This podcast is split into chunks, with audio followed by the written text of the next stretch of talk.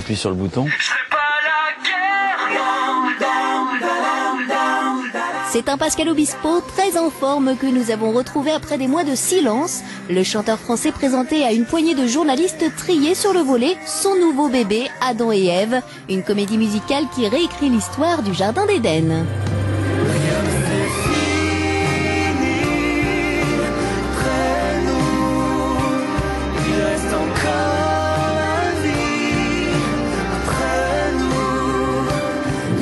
Malgré l'horaire matinal, la bonne ambiance et de rigueur autour du compositeur.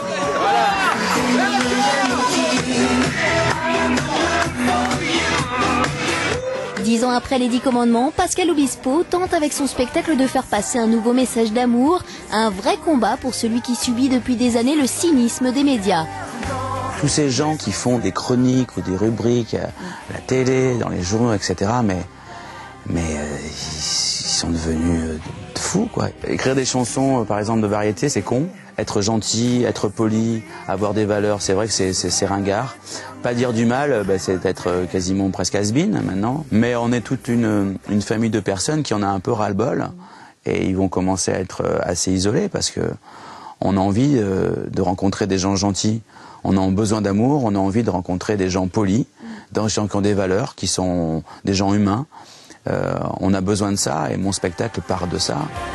Pour le message d'amour, rendez-vous le 31 janvier au Palais des Sports de Paris.